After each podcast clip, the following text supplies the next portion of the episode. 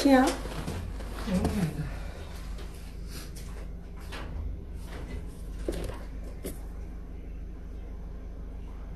Por que você abriu só os dois? Na rua, né? É. Gente, oi, oi, oi, oi, oi, a pessoa atrasada. Mas olha que chique, vocês vão poder olhar pra, pra, pra mim maquiada. Gente, eu odeio entrar em live atrasada. Te amo. Odeio entrar em live atrasada, odeio, odeio marcar um horário e não conseguir cumprir aquele horário. E segunda e terça eu comecei atrasada, porque as madame estavam pitando. E aí ontem também eu comecei atrasada. E aí hoje de novo. Ah, não, sério, sério. Reseta aí. Eu não gosto. Eu, quando eu marco 8 horas, eu começo às 8 e aqui já são 8 e 5. 8 e 10. Nossa, olha, sinceramente, desculpa. Desculpa quem tava me esperando aí, não gosto. Uou, que gata, você viu que chique? Né? Responder vocês nessa live é, bonitinha, né? Arrumadinha, feminina, né? Olha aqui, toquei tom com tom. Tem nada a ver esse vermelho fechado com esse vermelho aberto, mas vai. É, vou responder as perguntas de vocês. Tem um monte de pergunta legal, adorei. Eu sempre gosto, né? Adoro Pitacos de Sexta. É um quadro que eu criei aqui especialmente pra vocês, porque assim eu vou ajudando vocês a terem percepções sobre as questões de vocês, tanto com as perguntas que vocês mesmos fizeram, quanto com perguntas de outros, né? Então vocês vão entendendo o que acontece. Vocês vão começando a, a- aprendendo a analisar a própria vida, a própria família, os amigos, as notícias na TV. Então isso é muito legal. Uma das coisas que eu mais recebo e eu adoro receber é, amor, minha aliança tá lá no micro-ondas. Uma das coisas que eu mais recebo e adoro receber é quando vocês percebem sozinhos algumas coisas, né? Então, todo o meu trabalho aqui, tudo que eu faço é na intenção de tornar vocês, de dar autonomia pra vocês. Pra vocês identificarem a própria vida, os próprios sintomas, as próprias questões, as questões dos outros, o que fazer, o que não fazer, o que tem força, o que não tem, né? Então, assim, o Pitacos de Sexta entra bem nisso, que é pra ajudar vocês. Amor, traz uma água também pra mim, se puder. É, para ajudar vocês a entenderem melhor assim, tá bom? Então, oi, oi, oi, boa noite, sejam bem-vindos. A live de hoje vai ser muito especial. Vou tentar responder todo mundo, acredito que eu vou conseguir, né? E vou falar um pouquinho do projeto também. Eu tenho até que me confessar aqui com vocês. Eu tenho dificuldade de ficar falando toda hora do projeto, sabe? Porque eu fico pensando que é chato para as pessoas que já decidiram fazer, é chato ficar ouvindo a mesma, a mesma coisa. Para as pessoas que não vão fazer, também é chato ficar ouvindo um projeto que você não vai fazer. É, e para as pessoas que chegaram agora, enfim, aí eu fico toda hora eu recebo um direct de pessoas me perguntando sobre o projeto. Aí eu tenho que gravar um áudio ou eu envio aquele destaque que eu fiz, porque eu fico com medo de ser pedante, sabe? De ser repetitiva. Mas eu vou ter que fazer isso, porque muita gente não fica sabendo, né? Com o Passos para Relacionamentos Felizes, um monte de gente não ficou sabendo. Chegou uma semana depois e não pôde entrar. Então, a partir desse final de semana aí, semana que vem, só esses sete dias próximos, é, eu vou pedir a compreensão de vocês, porque eu vou falar bastante do projeto, vou repetir bastante, porque não é todo dia que as pessoas assistem. É, tem gente que chegou ontem falando, ai, vai ter outra turma do Reconexão, adoro seu trabalho. Falei, onde você tava, criatura? Em qual planeta? Em Marte? Porque não tava sabendo, entende? Então eu vou, vou, vou tentar repetir, vou falar na live também. Tinha muitas perguntas aqui sobre o projeto. Vou aproveitar pra falar.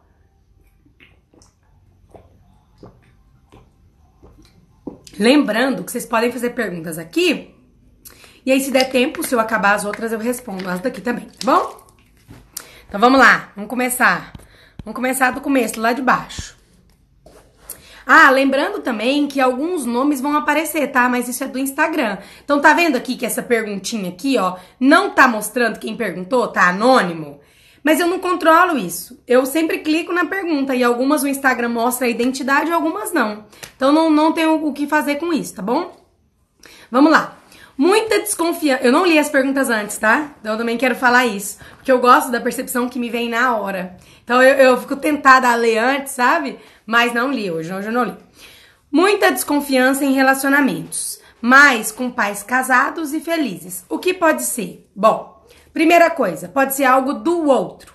Então, o seu parceiro é... tinha muito ciúme, ou o pai dele tinha muito ciúme da mãe e ele detestava alguém ciumento, ou ele tinha uma ex muito ciumenta. Entende? E outra, você é assim em todas as relações? Todas as pessoas com quem você se relaciona é assim? Você sempre tem ciúme? É, outra coisa, essa insegurança é, é com relação a mulheres, né, a outra pessoa, a ciúmes, ou é algo mais profundo? É uma insegurança se a pessoa vai ficar, é uma insegurança se a pessoa te ama, é uma insegurança se você é bom bastante, é uma insegurança de saber até você mesmo o que você quer. Então tudo depende dos graus e dos níveis que a gente tem. Boa noite, boa noite, gatinha. Tudo depende desse nível. Então, vamos, vamos supor que seja desconfiança. Desconfiança no sentido de ciúme mesmo. O ciúme, embora a gente não saiba disso, ele existe pra. Ele existe não. Ele vem quando nós queremos afastar o parceiro. E não quando queremos manter. Então nós temos a mania, oi meu amor. Nós temos a mania de achar que o ciúme é um zelo, né? Que o ciúme tá ali porque a gente ama demais, porque a gente quer que aquela pessoa fique junto, porque a gente morre de medo de separar. E não é verdade. Nós percebemos que o ciúme vem quando internamente, inconscientemente, eu tenho uma uma uma barreira entre mim e o outro. Eu, por alguma razão, eu sinto que eu preciso afastar o outro. Pode ser uma razão inconsciente. E aí eu tenho muito ciúme, muita desconfiança.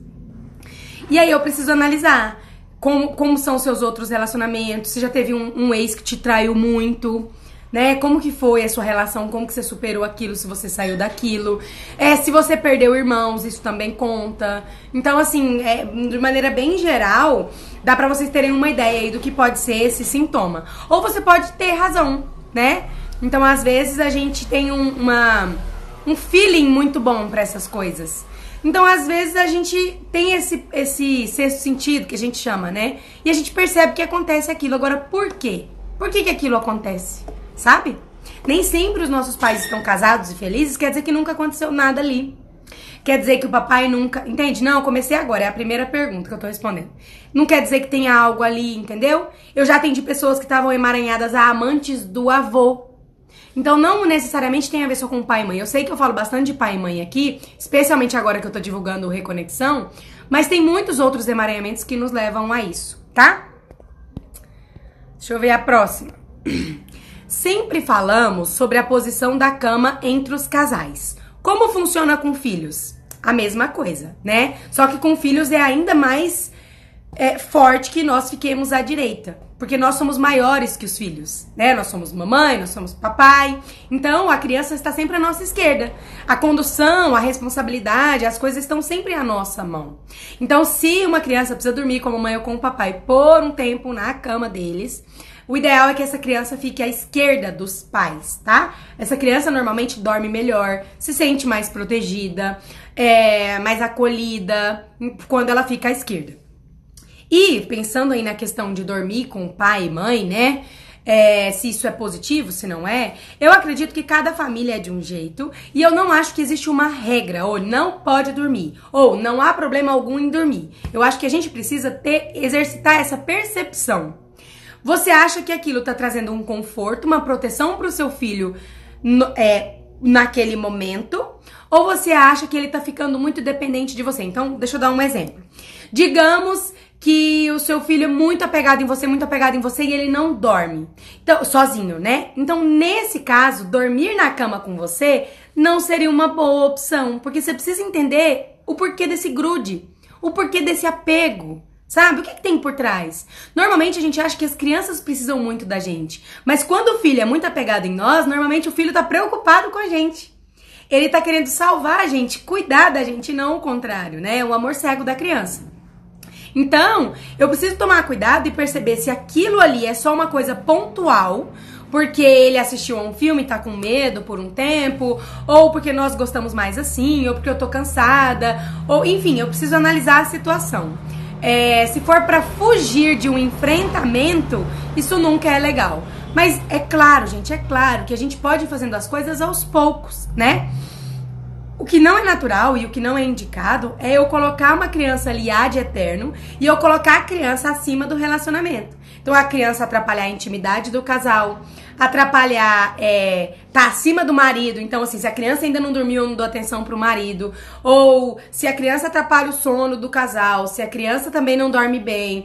Entende? A gente precisa analisar todas, outras essas, todas essas outras nuances para pensar em filhos dormindo com pais.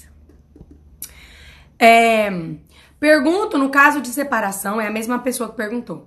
Pergunto no caso de separação e a criança passa a vir para a cama e vem pro lugar do pai. Hum, então você mesma já entendeu, gatinha, né? A, a, criança percebe que há um lugar vazio ali, que a mamãe sente muita falta do papai, que ficou um lugar vago, lugar especialmente de condução da família, né?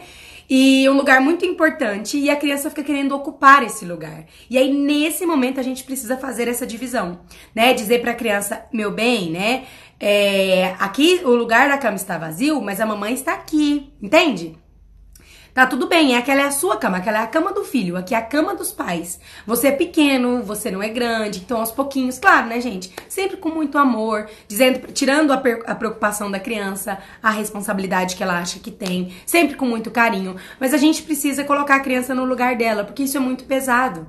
Então, uma criança que levanta da cama e vai pro lugar do pai com a mãe, e antes ela dormia bem na cama, não é uma necessidade dela. Vocês percebem?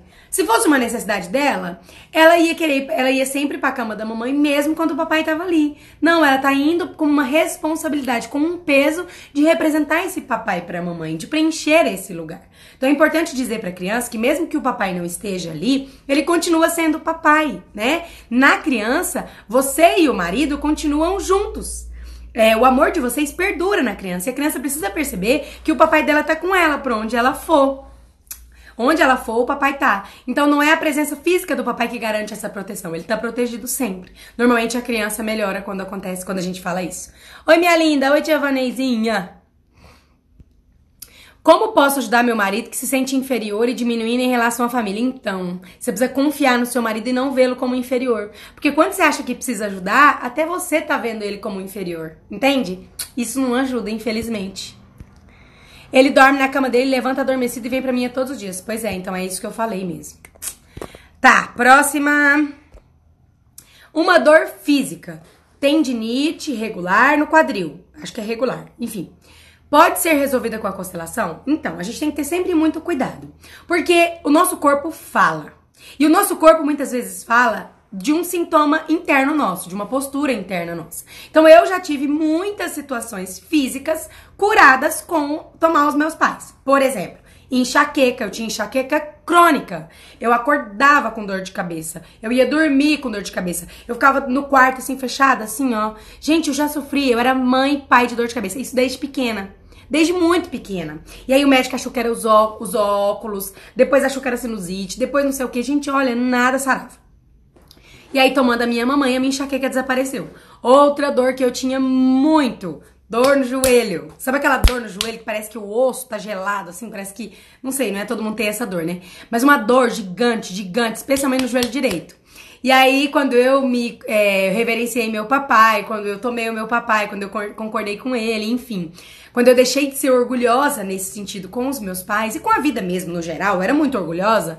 Isso também passou, mas passou magicamente. A minha mãe falou também da dor aqui, né, na lombar que ela tinha, que passou também. E eu atendo muitos clientes. O que a gente precisa ter cuidado é o seguinte: é, se for uma dor física que não tem cura, você não pode vir. Na verdade, nenhum sintoma você pode vir buscando a cura. Ah, eu quero ir me livrar dessa dor de cabeça. Aí você não se livra, entende? Porque a dor de cabeça tá ali por alguma razão. Então a sua tendinite no quadril tem alguma razão. Pode ser uma razão sistêmica, né?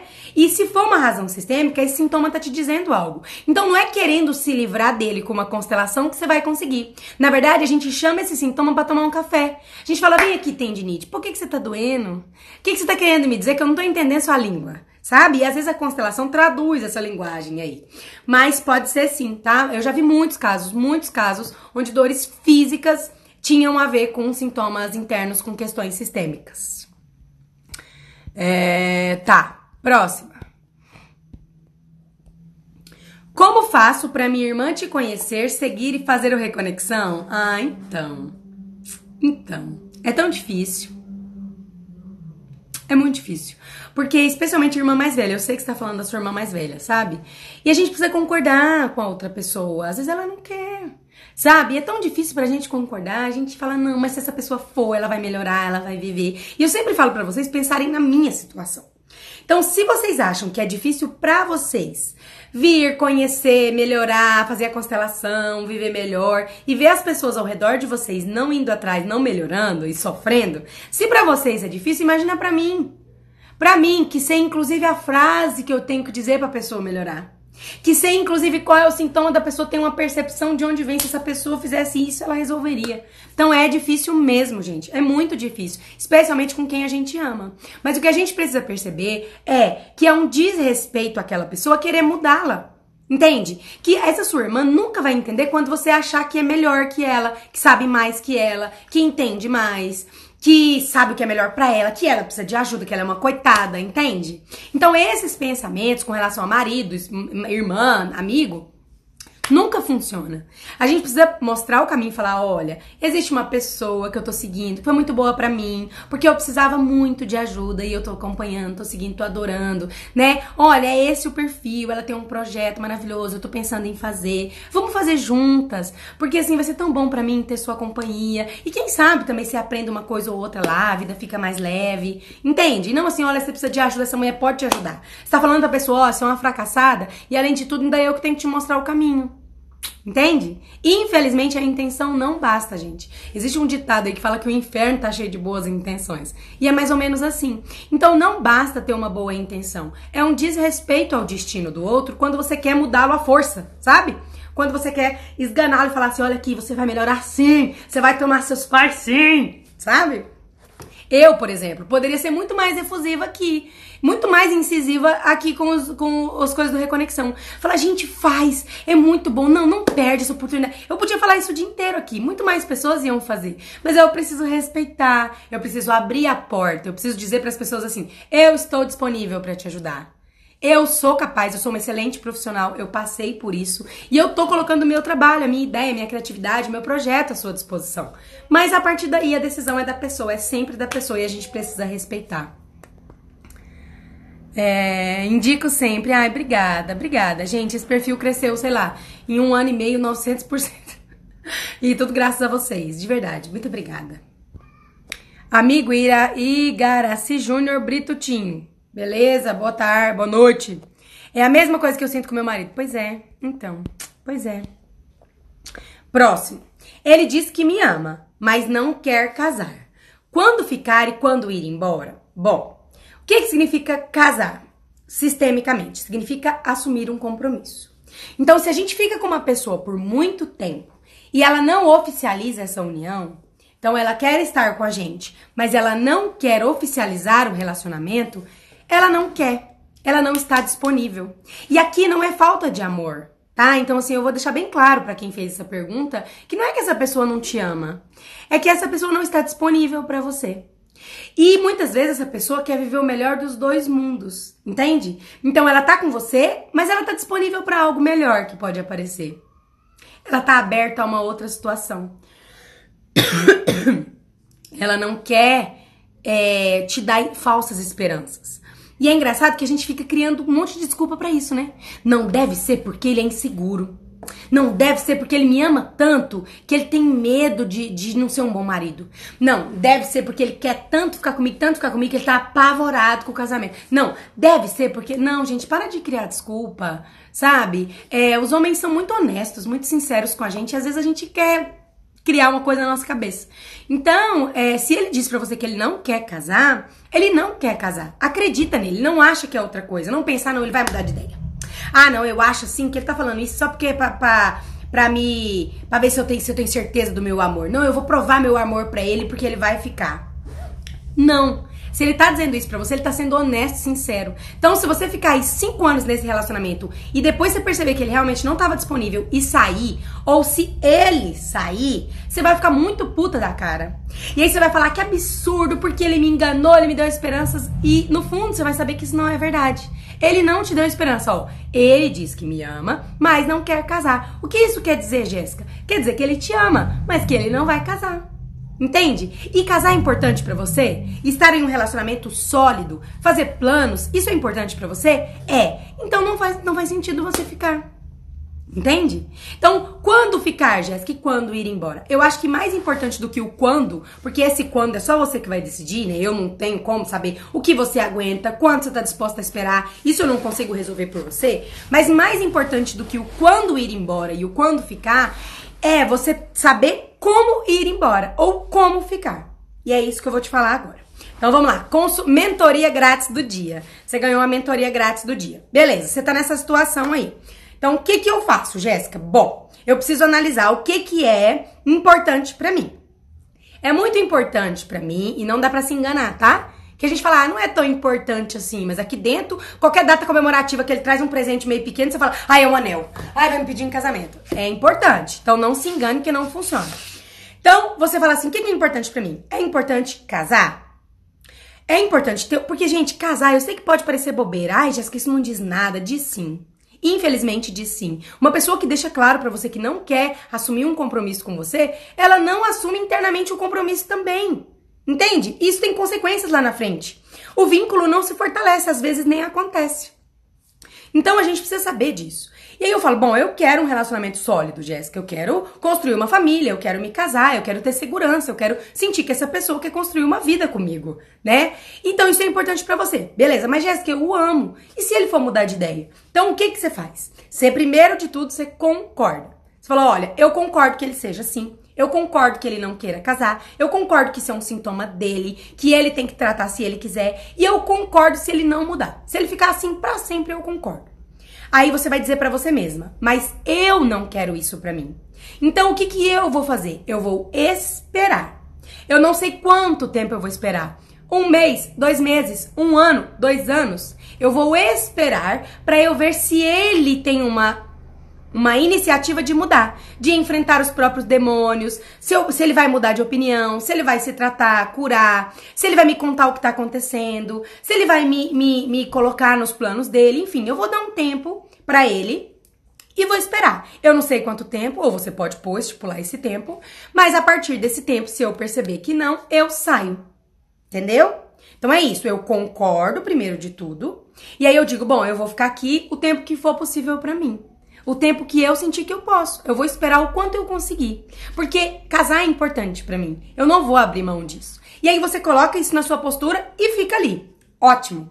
Aí vocês continuam vivendo o relacionamento de vocês. Entende? Porque aí você não tá com expectativa, você não tá discordando. Porque quando a gente discorda, quando a gente quer que ele mude, quando a gente fica alfinetando, fica perguntando, quando... aí, se existe alguma chance para ele ficar ali, você vai dar todos os motivos para ele correr, para ele sair correndo. Então, se existe alguma chance dele mudar de ideia aqui, é com a possibilidade de te perder. E é com o seu concordar, é com o seu respeito. E não com, a sua, com o seu pegar no pé. Entendeu? Então, quando você concordar, que você parar de falar nisso com ele, a sua postura interna não é o que, que a gente fala, é internamente como a gente se sente. Só bom, vou esperar. Esperar aí um ano. Se eu achar que ele não mudou, eu, para mim, isso não faz. Não é negociável. Eu quero casar. Eu amo, eu quero que ele mude de ideia. Mas eu concordo se ele não mudar. Então eu vou esperar um tempo, não sei quanto tempo, mas depois eu saio. Isso passa uma mensagem para ele, mesmo que você não diga. Isso passa uma mensagem para ele de que ela não vai esperar o bastante eu corro o risco de perdê-la. Uma mulher que me ama, uma mulher que concorda comigo, uma mulher que me respeita, que respeita inclusive a minha decisão, uma mulher que não me cobra, uma... entende? Uma mulher que eu sou importante para ela porque casar é muito importante, mas mesmo assim ela ficou por mim. Então isso é sentido pelo outro como respeito, como amor, como compreensão, e aí isso toca a alma do outro. Entende? Pode ser que ainda assim ele não mude, pode ser, pode ser que ele não seja livre, pode ser que seja mais forte que ele, mas se existe alguma chance dele mudar, é nesse caminho e não no outro. Entendeu? Não é pondo pressão, não é falando, ah, não sei o que, vou te largar, mas internamente tá ali, pelo amor de Deus, casa comigo que eu não falo mais nada, né? Então a gente precisa cuidar da nossa postura. E aí, é, é importante mostrar isso para vocês e falar sobre isso, sobre essa concordância, por quê? Porque a gente não tem poder sobre o outro, a gente acha que tem, sabe? Vamos supor que você convença-o de tanto pegar no pé dele, ou sei lá, numa dessas brigas, dessas coisas aí, você vai convencer ele a se casar com você. Olha o peso disso. Foi ele, ele foi arrastado para se casar com você. Ele se casou contra a vontade, forçado, porque ele foi pressionado. Aí como que a gente quer começar um casamento assim e ser feliz? Entendeu? Não dá. Não dá, então a gente tem que pensar no longo prazo. Quando a gente tá numa situação dessa, a gente fica assim, nossa, eu quero casar. O meu único problema é esse. O dia que ele aceitar casar, acabou meus problemas. E não é bem assim. Ele precisa querer casar. A iniciativa precisa vir dele. Não é só assinar um papel. Porque assinar um papel você podia fazer assinar lá sem querer, né? Então, é, depois tem um monte de problema no relacionamento, porque começa assim. Então faz do jeito que eu falei. Concorda, dá um tempo para você e para ele. Concorda de verdade, mas concorda mesmo com o coração. Fala, se ele não quiser, tá tudo bem. Mas isso é importante para mim. Então eu não consigo abrir mão, sabe? E aí, vou continuar, porque como é a, a mentoria gratuita do dia, eu vou te passar todos os passos, todos os passos. Depois do tempo previsto, quando você perceber que não mudou, que ele não aluiu um centímetro, que ele realmente não vai mudar, aí você para e respira. Fala, então, eu, eu não tô disposta a abrir mão, então eu vou embora. Mas aí você vai embora na postura certa. Você diz pra ele, olha, quando nós começamos a nos relacionar, eu, eu queria uma coisa, né? Mas eu mudei. Eu agora quero outra, eu quero um relacionamento, eu quero segurança, eu quero casar, isso é importante para mim. Eu te amo muito. Eu queria muito que fosse com você.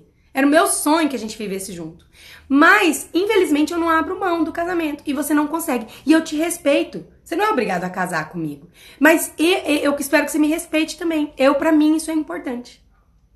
Então, a gente vai se separar, vai cada um pro lado com muito amor, com muito carinho. Muito obrigada por tudo que você me deu. Eu deixo com você tudo que eu te dei. É, sigo te amando. Mas eu entendo a minha parte da culpa, porque eu que exigi uma coisa e eu não posso exigir isso de você. Eu entendo. Mas para mim não faz sentido mais. E assim a gente sai bem. Entendeu? E aí? Tudo bem? Consegue? Faz, mas só faz. O que mais? Hello, hello, gatinha! Minha mãe faleceu há 24 anos e meu pai é alcoólatra. Vou fazer o seu projeto. Que ótimo! Que ótimo! Você vai ter cada. Você. Olha, eu não quero nem fazer propaganda, que é porque eu não gosto de criar expectativa, que eu gosto que vocês cheguem com a expectativa bem baixa, sabe? Mas você vai ter, você vai ter uma conexão com a sua mamãe que você nunca teve, porque você é jovem, né? Sua mãe morreu, então você era bem jovem. E você vai ter uma conexão com a sua mamãe que você nunca imaginou que fosse possível. E você vai perceber o quanto seu papai te faz falta e o quanto isso aqui é só um detalhe. Sério, sério, tô muito feliz, muito feliz. Você acredita que tem a pessoa certa para cada um de nós? Tem, mas a pessoa certa não é que a gente acha, não, sabe? Aqui da estrelinha, assim, alma gêmea, e aí vai ser perfeita, ninguém vai brigar. Não, a pessoa certa é aquela que passou na nossa vida. Então, todas que passaram pela sua vida foram as certas, na ordem certa, do jeito certo, no momento certo, né? Então é assim mesmo. Só faz o projeto. Ai, Luaninha, obrigada. que mais? Oiê, como posso ajudar meu esposo? Ah, ela já perguntou aqui, né? Já respondi no, nas dúvidas. Preciso de uma mentoria, necessitada aqui. Ai, cara, o, o Passo está tão legal. Amanhã eu vou fazer uma live com as meninas lá do Passo. Tem um monte de menina online aqui, sabe? Com passos. E. Ai, sério. Sério, amanhã eu vou fazer uma live 10 horas da manhã, mas vai ser uma peia. Uma peia que essas meninas vão levar de mim, eu não quero nem saber. Olha, amanhã 10 horas da manhã, vocês que estão no passo para relacionamentos felizes, vocês já se preparem. Se preparem que eu já vou chegar. Ó, já tragam o capacete de vocês. A internet falhou, deixa salva, por favor. Vou deixar, gatinha. É o Reconexão ou outra constelação em BH? O Reconexão, com certeza. É um projeto que cava mais fundo, sabe? Então, assim, você pode fazer uma constelação, por exemplo, em BH. Vai ver que tem alguma dificuldade com a sua mamãe. Mas no projeto você vê a mãe e o pai. O projeto você tem acompanhamento, você tem suporte, você tem todas as outras coisas, sabe? E fazendo o projeto, você vai se sentir tão bem e tão feliz, vai ganhar mais dinheiro, vai alcançar um monte de coisas, e aí você vai acabar participando outra pessoa do da, da constelação, ou de. Não, não precisa ser a minha, né? De outras, enfim. Eu, eu, Jéssica Cristina, falo para qualquer um: não percam a chance do projeto. Hoje mesmo tinha uma moça com um agendamento marcado e ela falou: ai, ah, Jéssica, tô meio tentada a fazer o projeto. Falei, qual é o seu sintoma? Ela falou, ah, é ansiedade e dificuldade profissional. Falei, faz o projeto. Faz o projeto. Porque é uma, é uma experiência, né? É uma vivência muito completa. É... Estou aprendendo tanto com suas lives. Ai, gente, que legal. Eu fico tão feliz. É para vocês mesmo isso aqui. Esse perfil é de vocês. Está linda. Obrigada, Josi. Oi, Gé. Por que a mulherada estão todas sós, tudo querendo controlar e não tomou o pai e a mãe? Eu acho que no caminho pro empoderamento, nós nos tornamos controladoras demais. E ao mesmo tempo muito carentes porque falta muita coisa para nós, né? Falta os nossos pais, que a gente julga como machistas, que a gente vê a dificuldade da mãe, a gente tem dó da mãe. É... Tem um vídeo no meu IGTV também que eu falei sobre isso, sobre. É... Por que, que as... eu falo uma, uma coisa de independência? Tem um vídeo lá no IGTV, acho que vale a pena vocês assistirem. É, e fala muito disso, assim. Eu acho que as mulheres têm uma, uma, necessidade muito grande de se doar. E aí ela começa um relacionamento e aí ela já faz muito por aquele cara. E aí o cara vai embora porque ele não tá disponível, ele não tá disposto a dar aquele tanto, especialmente no começo. Né? Então, assim, a gente vai numa sucessão de erros. E aí, hora a gente fica carente demais num relacionamento, hora a gente fica prepotente demais, arrogante demais. Então, tem muita mulher falando aí, ai, homens não gostam de mulheres independentes. E as coisas não são bem assim. É, homens não gostam de mulheres prepotentes. E, e, ninguém gosta, né? A gente também não gosta. É, quando vai ter workshop? Quero muito participar. Em Belo Horizonte, você não tá sabendo? Fala com a Caterine Reverte aí, ela falou isso acima agora. Em Belo Horizonte, dia 17 de novembro. Menina, não, per não perde, não.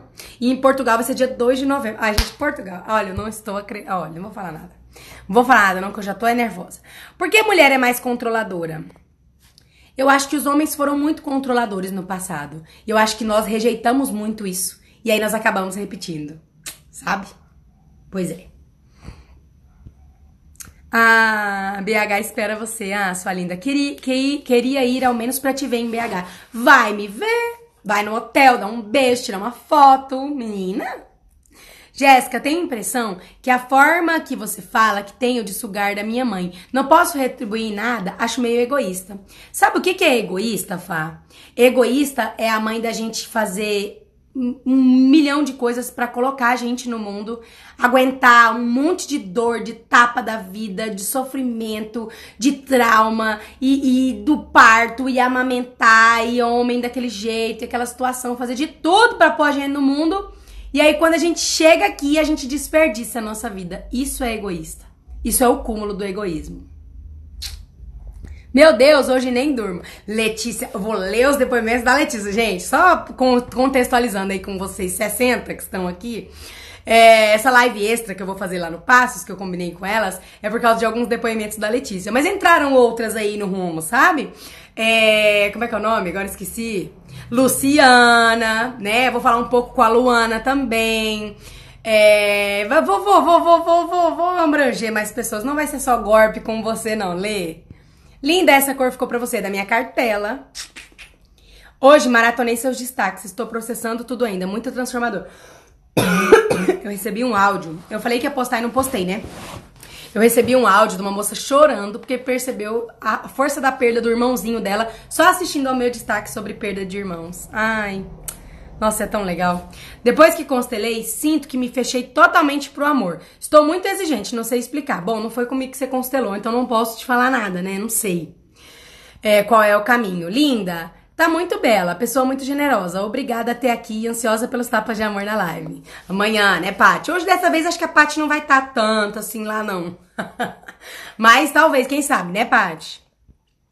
É, você vai na Europa e não vem aqui no Zeuá, que é mais pertinho? Pois é, mas me convidaram pra Europa. E tenho muitas seguidoras de lá, né? Eu vou pra Porto. E tem, hoje eu descobri uma outra seguidora, então assim, é a, a não sei, vamos organizar, né? Acho que no EUA precisa de visto né? Portugal não precisa. Acho que é, um pouco é isso. Mas vamos ver, vamos ver. Ano que vem, vamos ver. Sempre tive muito medo de me entregar em um relacionamento. Medo de dar errado. Como faço para tirar isso? Faz uma constelação para descobrir de onde vem esse medo. Qual é a raiz desse medo? Uau! Ai, meu Deus, o coração até acelerou. Prepara. Hum, tá maquiado, você viu que chique? Pra vocês. Jéssica, já fui traída duas vezes e agora estou superando, suspeitando de outra traição via WhatsApp por enquanto. Minha postura foi não falar com ele. Estamos há 17 dias falando básico. O que fazer? Você precisa descobrir o que está acontecendo. Eu vou voltar para as outras perguntas aqui, né? Que eu fico lendo a pergunta de vocês e não tô respondendo do pessoal. É, você precisa descobrir a raiz. Não adianta nada a gente passar por cima. Gente, perdoar uma traição é implorar por outra. Né? Você precisa entender o que, que aconteceu, qual é a sua parte nisso, qual é a parte dele. Você precisa tomar uma decisão, você precisa entender qual é a raiz disso, ainda mais se for repetidamente. Tem alguma coisa que vocês estão fazendo muito errado. Tem algum emaranhamento seu muito forte? Claro que tem o dele também, né? Ele que se exploda pra lá, que ele não tá pedindo ajuda, é você que tá. Então você vem olhar, ou vai em outra consteladora que você gostar, descobre a raiz de CI, mulher. Deixa eu ler mais. Perguntas de vocês. Nossa, eu já tô suando, o Igor não abriu bem a janela ali. Não consegui deixar o ex no passado, sempre quero voltar. Bom, você e a torcida do Flamengo, né? Eu falei sobre uma coisa lá no Passos, na, na, semana do ex, que tem a semana lá dos relacionamentos anteriores. Pensa uma semana que deu problema lá, que o pessoal travou assim, sabe? Não sei porquê. E aí tem um movimento de solução, né? De deixar todos os ex pra trás. E não foi fácil. Mas não foi fácil mesmo. E eu falo muito com as pessoas que a gente tem um negócio de e se. Então o que prende a gente no ex é o e se. Só que o que a gente precisa saber é que esse e se nunca é verdadeiro. Ai, e se eu tivesse dado uma chance? E se eu tivesse amado mais? E se a gente voltasse? Ah, e se ele for minha alma gêmea? E se ele for o homem da minha vida? E se, e se, e se, e se? E todos esses e se são falsos, porque são os e se's daqui. Então vai falar a verdade que algum dia você se imagina com lembranças pensando no ex, namorando com o ex, brigando com ele, discutindo com ele, ele separando de novo de você. Não. Você imagina vocês dois felizes, vocês dois viajando, vocês dois vivendo bem. Então a gente fica pegada às boas memórias. As ruins a gente deixa um pouquinho pra lá, sabe? E aí esse apego a essas boas memórias faz com que a gente fique apegada às pessoas, na esperança de reviver aquelas boas lembranças. Mas isso não é possível. Nem que a gente volte, nem que a gente fique com aquela pessoa para sempre. Reviver aquilo não é possível. A gente precisa aprender a separar a lembrança da pessoa, né? Então as lembranças são boas, elas estão com você, mas não dá para repetir. Sabe? Aquela nostalgia que a gente tem, ai, quando eu era pequena eu andava a cavalo, aí depois de velha você vai andar a cavalo. Aí machuca sua peteca, aí você cai do cavalo, aí você no sol quente, aí o cheiro do cavalo, do cocô do cavalo tá ruim, você fala, nossa, mas na minha cabeça era tão legal. Sim, Aí o dia dos namorados, você planeja uma coisa especial, aí na sua cabeça, ai, vai ser lindo, vai ser romântico. Aí você vai, vive aquele dia, você fala, nossa, minha vida é sem graça mesmo, hein? Porque na cabeça tudo é mais legal, Zé. Aqui na cabeça, aqui na criatividade, é tudo melhor. Então, o relacionamento que você tem agora, ou estar sozinho agora, você fica comparando com uma fantasia. Então, você compara o ex de agora, coitadinho dele, o ex não. Você compara o atual, né? Agora você olha para ele, aí você vê aquelas brigas, aquele dia a dia, aquela pessoa sem a, fazer a barba, aquela pessoa estressada, ganhando dinheiro, preocupada com você. Aí você lembra do outro o quê? Tomando sorvete, passeando na praia, as noites de amor. Aí não tem como, aí não tem como competir, né? Então a gente tem que sair desse e se. E por que, que a gente tem que sair desse e se?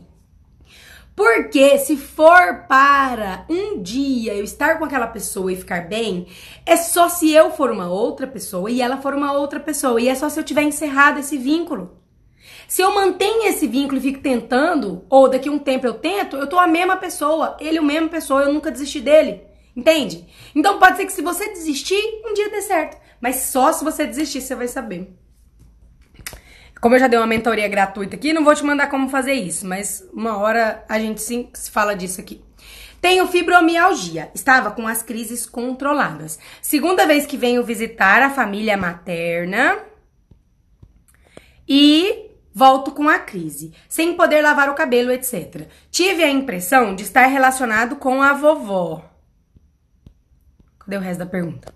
Ela foi muito julgada pela família. Tem um destino difícil. Ainda. Será que tem resto de pergunta? Não vi. Ah, essa é a última. Acabou no ainda.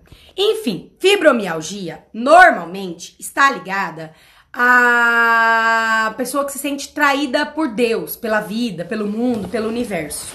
Então é uma pessoa que se sente muito, é que sente um sistema familiar, enfim, uma pessoa que sente que foi muito, é, que foi traída por Deus. Vamos pôr assim que as pessoas entendem. É como se assim o destino dela fosse muito pesado e ela se sentisse traída pelo poder maior. Ela achasse que não merecesse aquilo, ela ficasse muito chateada, muito embirrada. Então, normalmente as dores, especialmente de fibromialgia, tem a ver com isso. E, sei lá, pode ser alguém que a pessoa perdeu, pode ser o destino da pessoa que é difícil, pode ser que a família inteira. Então, às vezes, se for a vovó, por exemplo, ela se sente traída pela família inteira, porque ela carrega um peso puta que pariu, que peso por a família, a família ainda julga ela, ainda tem dó dela, né? Então pode ser nesse sentido. O que você pode fazer é, já que você vai, você vai fazer o reconexão, né? Pelo que você me falou. Não, lá no reconexão a gente vai dar uma olhada nisso aí, tá? No reconexão a gente vai dar uma olhada nisso aí com a vovó. É, Sentir-se irritada quando está perto dos pais, principalmente da mãe. Não tomou? Uma vez a menina falou assim pra mim, tem até essa pergunta, tem algum destaque aí eu respondi. Ela falou assim: Jéssica, mas se eu, eu não posso ficar irritada quando eu chego na casa da minha mãe e tá aquela bagunça, aquela zorra toda. Aí eu falei pra ela assim: a bagunça da sua mãe na casa dela, você que tá irritada? Não entendi. Além dela ser sua mãe, ainda é a casa dela, ainda é a bagunça dela. Sério? Então, essa irritação aqui é por alguma razão, algum emaranhamento, né, que você tem com seus pais. Mas é uma prova clara de que você não os tomou. E alguma coisa neles te irrita muito. Você não tá concordando, entende? E não é para irritar, gente. Às vezes, ah, não, Jéssica, mas a minha mãe é muito irritante. Não, gente, não é. É nós. Né? É internamente, como que a gente tá. As coisas não nos afetam se a gente não tá fora da postura, se a gente tomou os nossos pais. É, não conseguir emprego na área em um sintoma? Sim, sim, sim, sim, provavelmente. Porque às vezes a gente faz uma formação, a gente se está lá no pedestal, né? Que a gente terminou aquela formação, então a gente vai ganhar muito bem, então a gente é melhor do que, que as pessoas que não estudaram, a gente conseguiu concluir a faculdade, às vezes até pra esfregar na cara da mamãe e do papai que não estudaram. Aí a gente não consegue um emprego. Então, a gente acha que as coisas estão na nossa mão, né? É igual o constelador. Ele fala: Não, eu vou começar a atender. Eu não tomei meus pais, não, mas não tô nem. Ele começa a atender, mas ele não tem cliente. Ou ele vai ser maranha no, no, no, no trabalho com o cliente e aí ele fica pior né? Se vira um monte de confusão. Então não adianta pegar atalho. Gente, não existe atalho, não existe. Normalmente a pessoa que não consegue emprego é porque ela se sente muito superior e aí ela não consegue emprego porque ela precisa ou depender da ajuda de outras pessoas ou trabalhar em algo menor, mesmo tendo diploma, sabe como? E normalmente esse algo menor é a mesma profissão da mamãe, sabe? Que é porque ela falou que nunca ia fazer? Pois é. Como pessoas são incluídas com tatuagem? Isso resolve? Não, não é que são incluídas com tatuagem. Na verdade, o que o Bert Hellinger percebeu é que muitas vezes a pessoa faz uma tatuagem e internamente a intenção dela é incluir alguém. Então isso acontece muito. Uma pessoa que tem muitas tatuagens, se você conversar com ela, a família dela perdeu. Ela perdeu muitos irmãos, a mãe perdeu irmãos, o pai perdeu irmãos, ou a mãe e o pai faleceram, ou avós, ou vem de famílias de guerras e tal. Então, normalmente, é, há uma, uma uma coincidência de pessoas que precisam incluir pessoas e elas fazem tatuagem, mas elas fazem isso com bichinhos também. Sabe pessoa que faz um canil na própria casa? Sabe pessoa que se apega aos bichinhos começa a falar que é filho? E, e, e, e, claro, gente, amor pelos bichinhos é normal, é natural, né? Eu só tô dizendo assim, que muitas vezes internamente é uma, uma vontade de preencher um vazio que a pessoa tem. E a gente já sabe disso. Mas a gente acha que é um vazio de companhia, e na verdade é um vazio de um irmão perdido, ou mais irmãos, ou de pessoas da família que não tem, né? Ou do lado todo da família do pai que ela excluiu, aí ela põe um monte de cachorro macho na casa, enfim. Essas coisas assim. Mas não é que resolve, não. Agora, é claro, se você tem um monte de tatuagem, você pensa, bom, então eu incluí, tá todas as pessoas incluídas, é uma representação, ponto. Mas pode ser que, em algum caso, é, todo jeito a pessoa precise de uma constelação, enfim. Como tomar os pais para resolver as questões? Ele guardam as costas, as costas, as coisas? Não entendi. Você tá aí online? Me ajuda. Não entendi. Como tomar os pais para resolver questões? Bom, a intenção de tomar os pais é justamente para resolver as nossas questões. Então, quando a gente toma os nossos pais, a gente se conecta com as nossas raízes, com a nossa origem, a gente fica mais grato, a gente fica no nosso lugar, a gente não se sente superior às outras pessoas, a gente tem o apoio dos nossos pais, seja físico ou seja interno, é, a gente se orgulha de quem a gente é, então a gente é tem força para resolver, para tomar decisões, a gente tem um rumo. É como se antes é, eu tivesse me desconectada da origem da minha força, das, das minhas, da minha nutrição, do meu alimento, do meu lugar. Eu tivesse igual um cachorrinho assim na coleira querendo escapar, sabe? Aí de repente, quando eu tomo os pais, esse cachorro olha, para e fala: Bom, eu tenho uma cama aqui gostosa, eu tenho uma ração, eu tenho uma água, não preciso ficar sofrendo igual besta aqui correndo. Eu vou ficar aqui e assim que surgir a oportunidade, eu saio, sabe? É não ficar batendo cabeça na vida. É normalmente isso. Agora eles guardam as costas, eu não entendi o que, é que foi. Tô salva. Ê, Vanuzinha, a Vanusa tá salva, porque a Vanusa eu falo as coisas para ela, e aí eu acho que ela vai sapatear, sabe? Ela talvez até sapateie para ela mesma lá, mas para mim não. Eu passo um pouquinho eu vejo que ela percebeu, que ela internalizou. É uma mulher forte demais. Letícia, ainda traremos ela aqui pro Zeuá. Ai, olha só, que chique. Já pensou? A pessoa nunca foi pro exterior. Agora vai, meu bem. Agora vai para Portugal, agora vai para os Estados Unidos. Olha, eu vou ficar um nojo. O Reconexão vai nos ajudar a tomar o vovô e a vovó também? Não, a gente não tem um foco nisso. Mas depois que você aprendeu o como, né? Você sabe tomar qualquer pessoa sozinho. Tio, tia, né? É, Gé, o que você acha do futuro dos relacionamentos entre homem e mulher? O mundo é gay? O que acha disso? Não tem nada a ver. Eu acho que essas questões é, homossexuais são difíceis de falar aqui. Eu, eu tô preparando um, um conteúdo para falar disso no Flix. Eu falei isso no Passos também. Mas é um destino também, tá? Então tá representando alguém e tudo mais. E eu acho que cada vez a, o que aparece muito é porque a gente não quer olhar como sociedade. Então, quanto mais a gente fecha os olhos para algo, mais aquilo aparece, sabe? Mais aquilo grita pra gente. E no, no caso de mulheres, por exemplo, eu nunca me apaixonei por um homem e era gay. Ou eu nunca estive numa situação em que eu procurasse alguém e só achava gay. Nunca, nunca. Né? E por que que muitas mulheres têm isso? Jéssica, mas todo homem que eu me apaixono é gay. Ou eu vou na boate só vejo gay. Eu vou, por quê? O que que tá acontecendo aí? O que que você... Entende? Qual o ponto que tá em você? Então é claro que existem muitos gays, existem muitos héteros, existem muitas lésbicas, existem muitas héteros de qualquer jeito. Mas por que, que essas pessoas, essa concentração, acham as mesmas pessoas? Entendeu? Isso é algo a se pensar. Sim, precisa de visto. Pois é, então. Preciso de visto. Tá linda. Obrigada, gente. Obrigada. Dar o troco funciona na traição? Pior que não. Tem data para vir em Goiânia? O povo tá tudo pedindo. O povo lá do Passo está organizando isso aí. Laís Gonçalves, é, manda um direct pra mim que eu vou te mandar o perfil de uma moça, mas, é, mas não tem por enquanto, não tá? Não tem ideia não. Mas o pessoal tá querendo organizar aí. Se der um tanto de gente bom, eu vou. Porque meu sonho, eu adoro esse trabalho presencial incrível. Graças a Deus, deixei os meus ex no lugar deles. Pois é. Nossa, Jéssica, você tá linda. Preteca. Ai, gente, é porque eu não vou falar palavrão. Muito prática. Você diz o que a gente pensa, mas não diz. Exatamente. Jéssica, está linda de make. Obrigada, minha linda. Eu tenho um monte de bichinho. Pois é. Pois é, olha esses bichinhos. Bichinho pra incluir. Fiz duas tatuas quando tinha 19 anos. Foi aleatório, mas agora não sei falar se foi antes ou depois. Bem próximo que perdi o vovô e o papai com 15 dias de diferença. Jé, segredos de família. São bons saber para tomarmos a família ou é bom deixar com a família? Sempre bom deixar com a família. Quanto menos a gente souber, melhor. O que for pra gente saber mesmo vai aparecer. Tá, próximo. O filho deve chamar o padrasto de pai? Não. Never. Nunca. No. Né?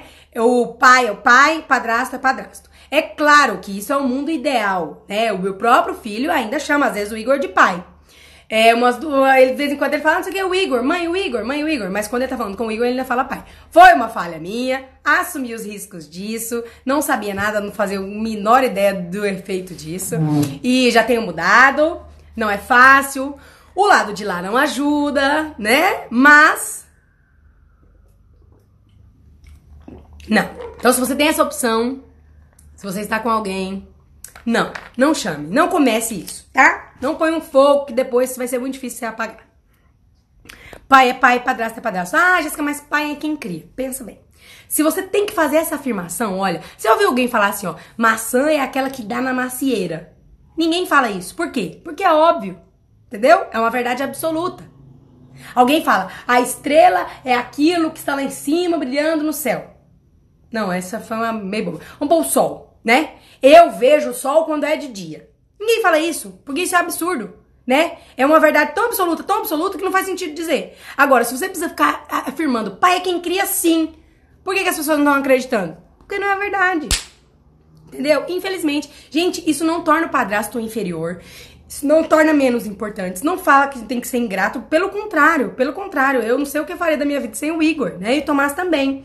Mas dentro do nosso coração, a gente precisa olhar para a realidade como é. E padrasto é padrasto, madrasta é madrasta, pai é pai, mãe é mãe. Tá bom? É... Deve ser falado sobre irmãos que não nasceram com crianças? Sim. Especialmente quando mais jovens, porque aí não vão fazer muitas perguntas, né? A gente fala, ai, mas meu filho é muito novinho, ele não vai entender. É ótimo, bem. Porque aí a alma dele entende, internamente ele entende, pronto. Sabe? Eu lembro de eu falar com o Tomás que o Igor não era pai dele, né? Desde sempre. Tomás, desde sempre, assim, que eu descobri a constelação. Acho que o Tomás tinha uns dois anos, eu acho. E eu ia falando, Tomás, o Igor é seu papai só do coração, porque eu já tinha falado pai, né? Já tinha feito o estrago. O outro lá é o seu pai de verdade, seu pai biológico, seu pai de sangue. Ele é o seu pai, o Igor não. E eu ia falando isso. E eu sempre pensava assim, gente, por que, que as pessoas deixam para falar isso depois, mais velhos? Porque é tão mais difícil você falar com mais velho, porque a criança, quando ela é pequenininha, ela vai crescendo com essa informação, ela já cresce com aquilo, ela tá acostumada com aquilo, aquilo não dói. Aí fala, ah, é porque eu tenho dó, ela é tão pequenininha assim, mas ela não vai sofrer muito mais quando ela tiver maior? Muito mais. Entendeu? Então, a gente faz o que é melhor para as crianças da gente. E o melhor é você já ir falando.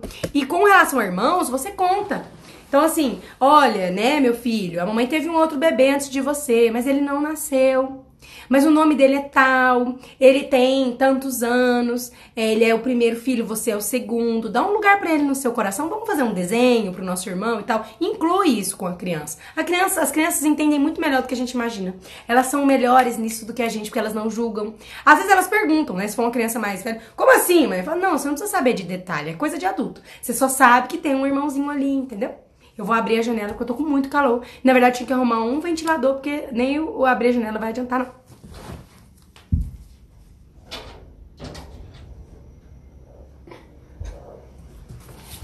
E olha que eu acho que hoje vai fazer frio. É.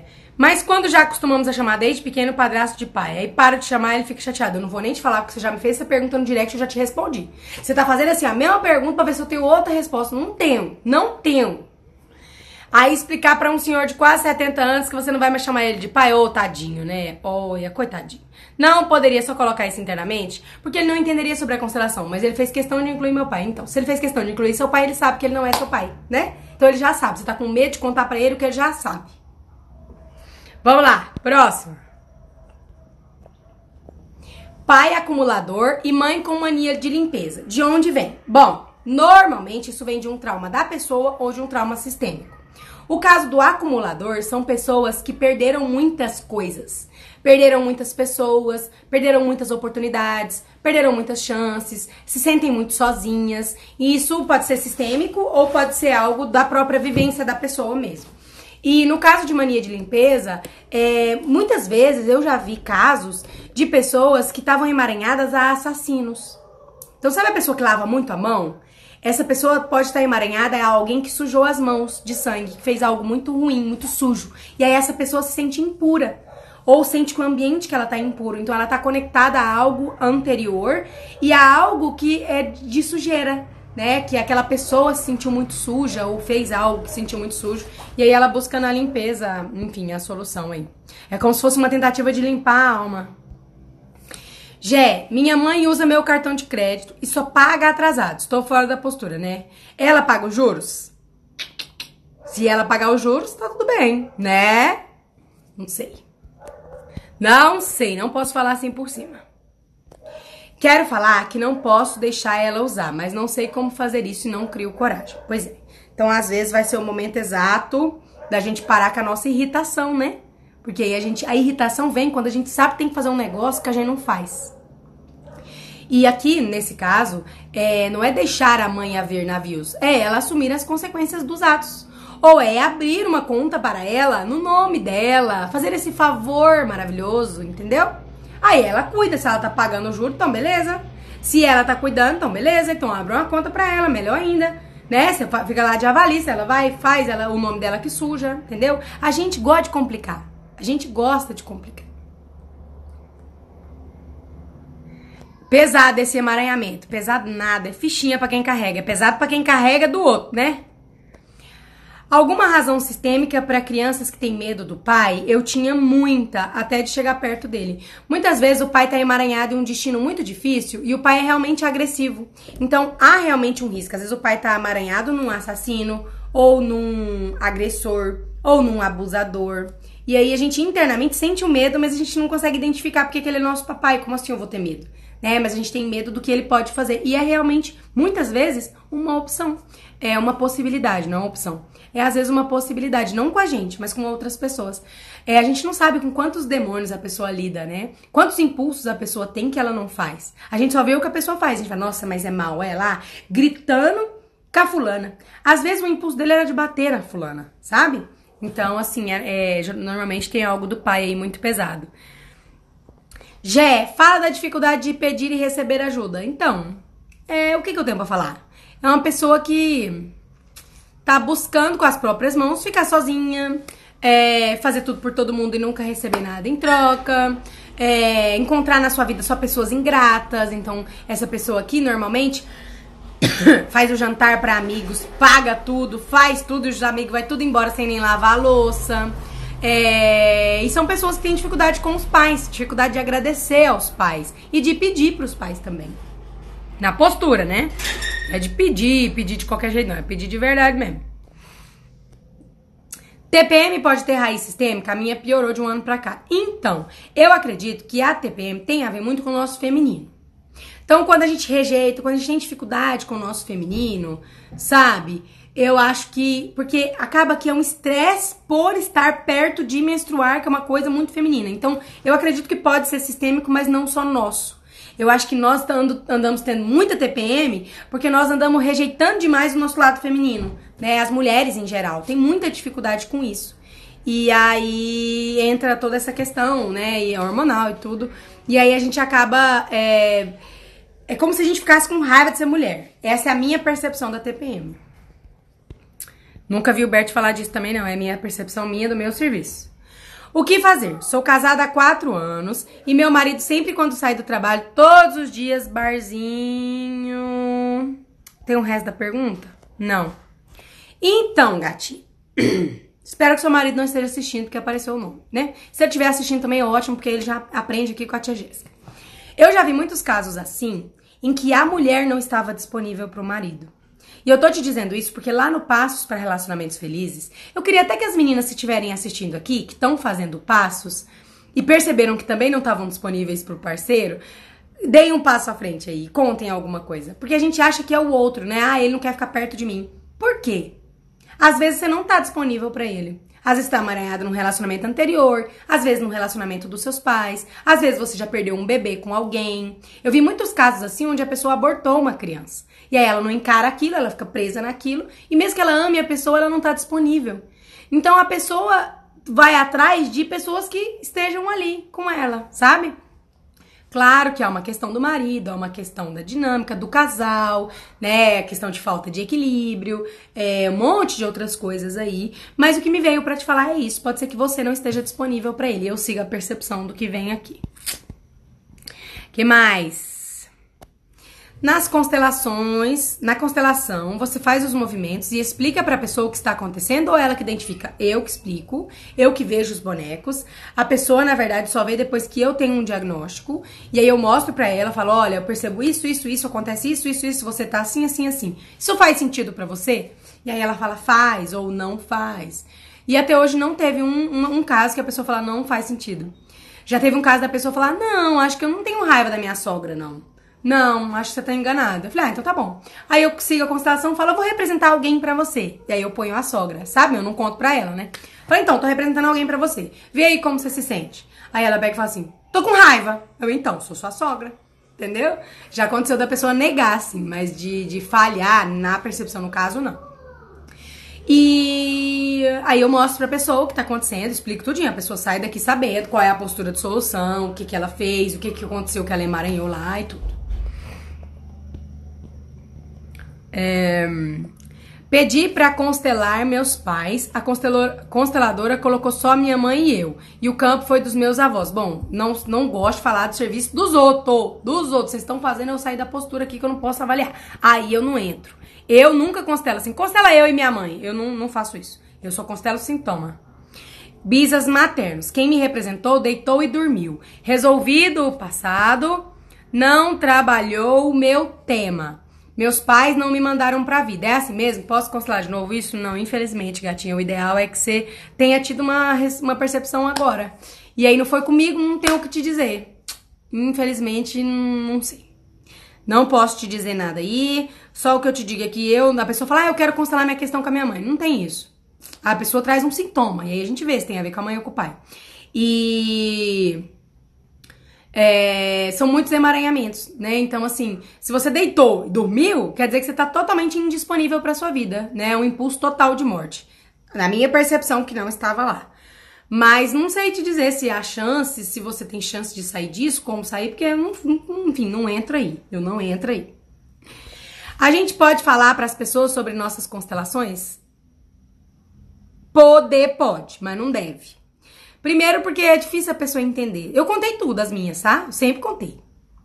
Sabia e os efeitos eram os mesmos, que eu tava muito preparada. Mas às vezes as pessoas são muito suscetíveis à opinião do outro. Então às vezes você vê uma constelação ali, coisinha mais linda, não sei o quê. Aí você vai contar pra alguém a pessoa, ai, que trem esquisito. Ou então você vai falar pra sua mãe, sua mãe, não, não perdi filho, não, tem certeza. Aí você balança, desperdício, joga seu dinheiro fora, seu serviço. Entendeu? Então, é legal você primeiro, eu falo sempre assim, que a pessoa pergunta, eu falo, espera, toma no seu coração, vivencia isso, inclui, muda, evolui. Depois de um tempo, se você quiser contar, você conta, né? Porque, e outra coisa, quando a gente vai contar, a gente não leva a força do trabalho lá. Então, hoje eu tava falando com a minha tia, aquela hora que eu fui lá, lá minha, fui lá fazer a maquiagem, né? Minha irmã, que foi fazer a maquiagem para mim, tava lá.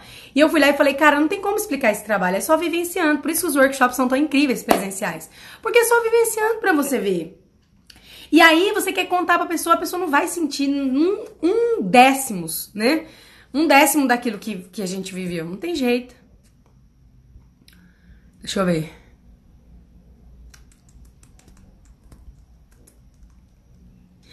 Jéssica, vivo comprando coisas para os filhos, netos e noras. Às vezes passo aperto para pagar. Preciso urgentemente sair disso. É só sair, né? É só a sua própria mão assim, quando você for pegar e comprar. Por que, que você tá querendo perder dinheiro? Entende? Qual é a razão? Ainda bem que você vai constelar, né, gatinho? Por que, que você tá querendo perder dinheiro? Segundo lugar, por que, que você acha que só assim as pessoas vão, com, vão é, dar valor em você? Terceiro, por que, que você não consegue se controlar numa coisa tão específica, sabe? Eu chutaria aí tomar pai, mãe e uma carência de pai e de mãe. A gente vai ver isso. Ela não tem nome para isso, por isso eu pergunto. Se ela paga os juros, deixa esse cartão pra ela. Pega assim, mãe, então esse é seu, tá? Não vou usar mais junto, vou fazer um outro pra mim, enfim. Esse é seu, você que lida, você não fica nem sabendo. Quanto menos você souber, melhor. Ela paga, ela faz, deixa ela. Se ela tá pagando juro, deixa ela. Jéssica, ficar do lado do filho ou da mãe? Por que, que eu tenho que ficar do lado do filho ou da mãe? Por que, que eu não posso ficar do lado do filho e da mãe? Por que, que tem que ser uma coisa ou outra? Entende? Não é uma guerra. A gente acha que tem que ser uma coisa ou outra quando a gente acha que tem uma guerra. E quando a gente acha que tem uma guerra, a gente já tomou um lado. A gente só quer saber que, se a gente tá do lado certo. Entendeu? Minha mãe usou o meu nome assim que eu fiz 18 anos. Não consegui pagar e eu só pude ter acesso ao meu nome quando caducou. Com meu irmão do meio, a mesma coisa. O caçula não permitiu que ela fizesse. Muito inteligente o caçula. Me identifiquei com os amigos da louça. Eu sou prova viva do feminino agindo. Pois é, né? Ai, que legal, verdade. Também cercada de pessoas ingratas. O que fazer para mudar? Pois é, pois é. É isso que vocês estão falando. Vocês estão falando assim, ó, Jéssica, eu tenho um chinelo amarelo. Todo dia que eu ponho esse chinelo no meu pé, ele dói aqui, esse cantinho aqui, sabe? Dói demais meu pé. O que, que eu faço para mudar? Não põe mais essa porcaria desse chinelo, entendeu? Sabe aquela piada que tem aquele meme no Facebook? Doutor, minha testa dói toda vez que eu ponho o dedo aqui. O que, que eu faço? Aí o doutor, não coloque mais o dedo aí. Próximo. Entendeu? Gente, se vocês estão ali fazendo tudo para todo mundo e as pessoas não estão dando valor, e aí vocês ficam fazendo mais ainda, em vez de parar de fazer, o que, que tá na sua mão? Tornar as pessoas todas gratas? Não. Tá na sua mão parar de fazer. Então pare de fazer. Eu estou no Passos para Relacionamentos Felizes e meu marido passava muito tempo no bar com os amigos, mas no projeto percebi justamente que eu o afastava, não estava disponível. Ai, eu, fico, eu sou apaixonada, não sei. Sim, Jéssica, percebi minha indisponibilidade com o marido devido a minhas questões. Aprendendo muito com esses projetos. Que sorte a minha ter te encontrado. Que sorte a minha que você confiou em mim do outro lado do mundo, gatinha.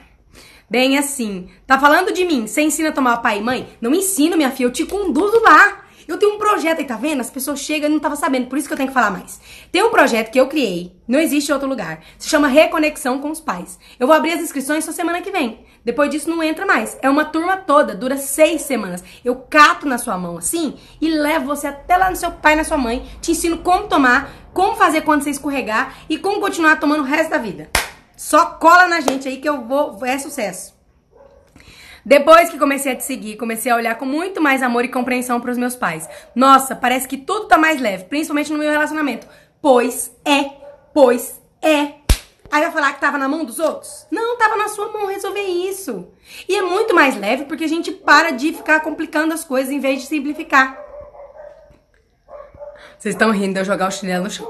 O caçula viu o que houve com nós dois e viu o que aconteceu mesmo. Ele aprendeu vendo o erro dos irmãos mais velhos. Claro que depois de mais velha, ela me pediu de novo, mas eu soube falar não. Também aprendendo muito com você, apaixonada nas lives. Que legal. Obrigada, por, sua linda, por se doar. Eu quero, então vamos, mas só vamos mesmo. Fala comigo no direct, que eu vou te mandar um. Mas eu vou falar mais sobre o projeto daqui a pouco, tá? Vou só responder mais pessoas aqui. É, o projeto pode influenciar na vida profissional e financeira ou só com os pais? Projeto é para influenciar na sua vida pessoal, profissional e financeira e amorosa né? É, na verdade, a gente não faz ideia de quantos sintomas nós temos, quanto insucesso, quanto fracasso, porque nós não tomamos os nossos pais. Então, é, o foco do projeto é tomar os pais. Mas os benefícios disso eu não consigo contar, eu não consigo mensurar. Tem gente lá que aumentou libido, tem gente lá que parou de comprar coisa, de gastar dinheiro à toa, de, tinha compulsão. Não é compulsão, mas comprava demais. Tem gente lá que exclui, que é, o relacionamento não ia bem, melhorou muito. Tem gente lá que. que que, que mais tem? Tinha compulsão alimentar, melhorou. Tem gente lá que tinha uma vontade de, de ir embora, de mudar, de, de, de curtir a vida e agora tá tranquilo com a vida que tem. Tem gente lá que tava fora do lugar na família e agora tá bem. Tem gente lá que não tinha condição financeira. Tem gente lá que não aceitava ser dona de casa, ficar em casa cuidar e agora faz isso muito bem e agora por isso tem mais chance de ganhar mais dinheiro. Tem gente lá que não tinha um rumo na profissão e agora sabe o que fazer. Tem gente de tudo quanto é jeito, né? É, pessoas. A gente. Deixa eu explicar uma coisa para vocês, bem importante. As coisas acontecem conosco, na nossa vida, quando nós estamos disponíveis. Quando nós estamos abertos e quando nós tomamos a vida que nós recebemos. E quanto menos emaranhamento a gente tem, quanto menos presos a amores cegos, mais as coisas acontecem rápido e fluem e funcionam bem. Então, o dinheiro vem até mim, o sucesso vem até mim, a minha profissão funciona, os meus relacionamentos são felizes, são bons quando eu sei essa ordem eu sigo essa ordem. E aí, o primeiro passo e o mais importante é como se fosse assim: 100% de dar tudo certo na vida. Aqui, de 100%, tomar os pais te leva lá no 70%, sabe? Então é como se fosse o primeiro passo, mas é o mais importante e é o que traz mais frutos e é o mais difícil de fazer. Não, não à toa, né? Para grandes, grandes benefícios precisa de grande dificuldade. Então, é, com certeza, com certeza, mas muda a sua vida, assim. Você tá indo para tomar os seus pais, para ter uma relação melhor com seus pais, para viver bem, para ser mais leve, mais feliz. Mas o, os benefícios são de um jeito que eu, nem, eu nem, nem divulgo. Eu nem ofereço, que é pra vir de presente, pra você nem imaginar, já vim de bônus. Entendeu? Minha mãe já morreu, tem algum problema? Não, só você vai ter mais dificuldade, por isso que você precisa do projeto. Ou de ajuda de outra pessoa. Sozinha é mais difícil. Vou estudar de novo os destaques. Não é estudar, é sentir. Abre o peito, assim, deixa aquelas palavras entrarem, sabe? Aqui, analisar, entender, anotar, geralmente não leva a gente a muito lugar, não. Meu sobrepeso pode ser visto no Conexão com os Pais? Não é que pode ser visto, mas pode ser uma dificuldade de tomar a mamãe. E aí, se você faz isso, né? Tem tanta gente lá que parou de comer, assim, compulsivamente, vocês não têm noção. Eu, dona de casa, aí, a Lu, ó, a Lu tava no Reconexão. Tá, próxima pergunta. Gé, o quanto reconexão ajuda na prosperidade? Olha, do lado. Gente, mas essa pergunta tá do lado da outra. Foi, foram feitas na mesma hora. Gel, quanto reconexão ajuda na prosperidade da vida, inclusive financeira? Muito. Muito. Quando nós tomamos os nossos pais, nós tomamos a vida que veio deles né? E aí a gente se, se coloca disponível pro sucesso, pro dinheiro, pra nossa profissão, para servir a vida com amor, é, pros relacionamentos, pra vida mesmo, né? A gente toma a vida que a gente recebeu. E isso faz a gente ter sucesso. Eu sofro com enxaqueca, minha mãe também. Quando você disse ontem que enxaqueca pode ser o amor pela mamãe, que não deixamos fluir, a ficha caiu. Porque eu amo minha mãe, mas sinto que não consigo demonstrar. Pois é. Pois é, vem logo reconexão que você vai fazer, né? Que bom. Qual é a sua opinião sobre relacionamento amoroso entre primos? Olha, eu não dou minha opinião aqui nunca sobre nada, né? O que eu tenho a dizer sobre isso aí, com relação à abordagem sistêmica, é que primos não fazem parte do sistema familiar. E nessa hora vocês comemoram, né? Primos não fazem parte. Quando a gente fala sistema familiar, a gente conta nós, nossos filhos, nossos irmãos, nossos pais, nossos tios, nossos avós, relacionamentos anteriores dos pais, dos avós alguns bisavós, não todos, mas também alguns, e enfim, lá pra cima. Mas os primos nunca aparece, por exemplo, uma constelação alguém emaranhado com um primo, ou alguma coisa que é do primo, entende? No, no, os primos não fazem parte do sistema familiar. Aí você tira suas próprias conclusões e para de querer pôr essa decisão na minha mão. que eu não tenho nada a ver com isso. Quero fazer o curso de mediação, mas tenho dificuldade de ser imparcial. Então, normalmente a dificuldade de ser imparcial vem quando, primeiro, a gente não tá na postura, então você não consegue concordar, você tem dó, você julga, né? Então essa é a dificuldade. E quando a gente tem dificuldade com os nossos pais também. Quando a gente acha que sabe qual tá certo, qual tá errado, como que tinha que ser. É, quando a gente tá mais do lado de um do que de outro, da mamãe, por exemplo. Então aí nesse sentido também tem a ver com o reconexão. Só preciso te dizer que estou muito feliz em ter você na minha vida. Ah, eu que tô feliz com vocês. Gente, eu me sinto tão bem, tão realizada ajudando vocês. É, sabe, eu tava preparando a live de amanhã, que é a live da Peia, sabe, no pessoal lá do Passos. E aí eu tava tão feliz, sorrindo, assim, uma live que vai ser incisiva, assim, eu, eu falo brincando, né? Eu amo demais vocês. E assim, eu falo, cara, como é bom trabalhar com isso. Porque é uma coisa que me, me deixa muito feliz. Porque eu sei que essa peia vai ser bem, vai dar bons frutos. Aí daqui a pouco o povo tá mandando mensagem pra mim, fotinha amorosa, sabe? Então, assim, eu fico muito feliz, muito feliz. Eu agradeço demais vocês confiarem em mim. Essa menina nova, né? Que aparece só lascada, que hoje estou até ajeitadinha, mas só aparece de qualquer jeito, que, que faz brincadeira lá nos stories, às vezes, com as perguntas de vocês pra, pra descontrair. Eu sou muito feliz que vocês tenham comprado, acreditado em mim, porque depois que vocês vêm, não tem como vocês saírem. Até hoje não saiu uma pessoa daqui e falar: Jéssica, você é um lixo, não gostei do seu trabalho, não me ajudou em nada, nada do que eu ouvi foi bom, estou indo embora. Até hoje isso não aconteceu e acredito que não vai acontecer. Então, se alguém chega até mim e paga o meu serviço ou entra no projeto, ela tá me dando a chance de ajudá-la. E isso é incrível para mim, é surreal para mim poder fazer isso, sabe? Então, agradeço demais vocês confiarem, porque vocês que têm que assistir, vocês que têm que acreditar, vocês que têm que se inscrever. Então tá muito na mão de vocês, ou assistir aqui, né? Então eu, eu que agradeço demais, eu fico muito feliz com isso, muito feliz. Cada depoimento que eu. Hoje eu recebi um da, da Alain de Graciele, coisa mais bonitinha. Eu tinha lido um pedaço ontem e li o resto hoje. Dela com a mãe dela. Dos... Ah, não, sério, gente. Ah, é lindo demais. Lindo. É muito lindo. Tá. Uma falta de ar que me acompanha há anos. Só para ver se você tem alguma percepção. Obrigada. Bom, é, a percepção que me vem é uma, uma. Você não sente que merece respirar. Por quê? Você perdeu algum irmão? Talvez seja por aí. Deixa eu ver.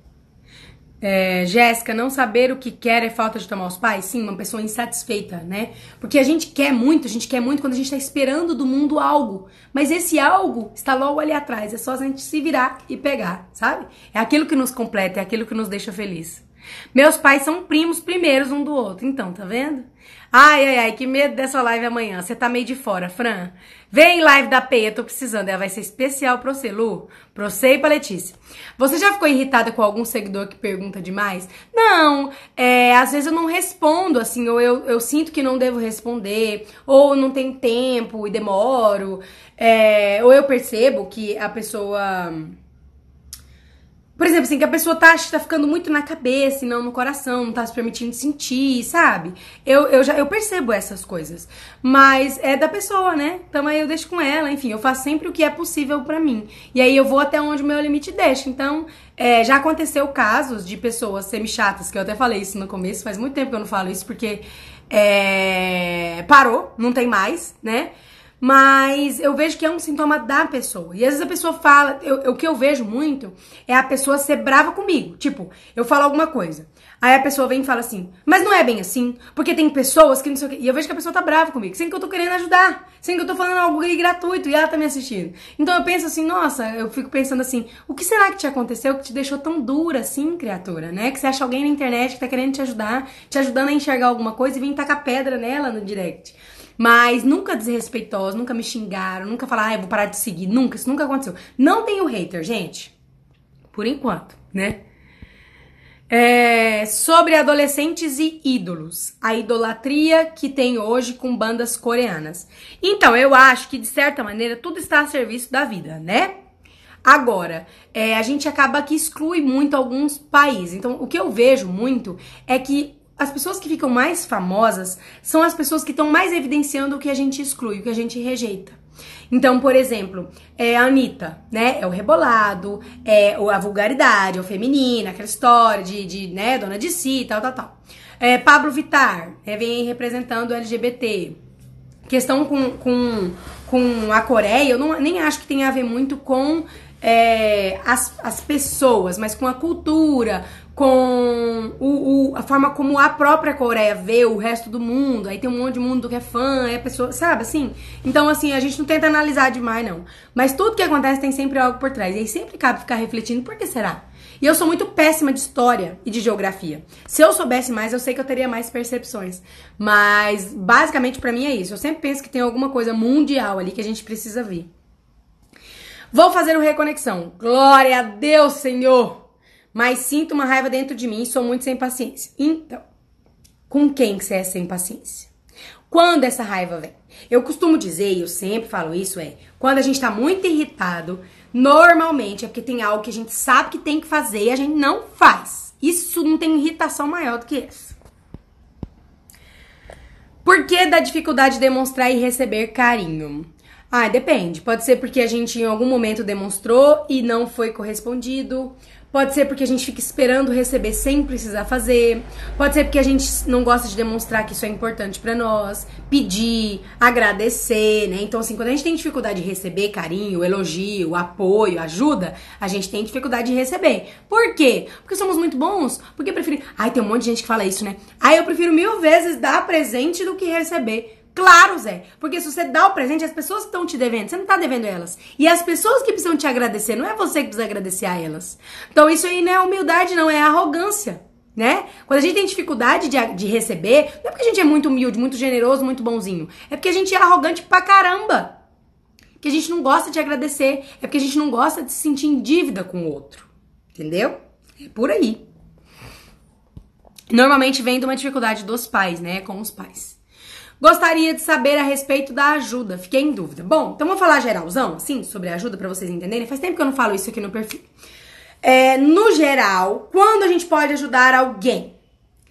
Três leis, três ordens principais da ajuda. A primeira é: eu ajudo quando eu tenho para dar. Entendeu? Quando eu tiro do meu filho, quando eu tiro da minha esposa, quando eu tiro do meu marido, quando eu tiro do meu estudo, quando eu tiro da minha roupa, quando eu tiro da minha comida para fazer para outra pessoa, eu não tenho. Eu tô dando para ela o que eu não tenho. Isso traz péssimos efeitos. A pessoa é ingrata, a pessoa não reconhece, a pessoa vai pedir cada vez mais. Olha, só dá bosta.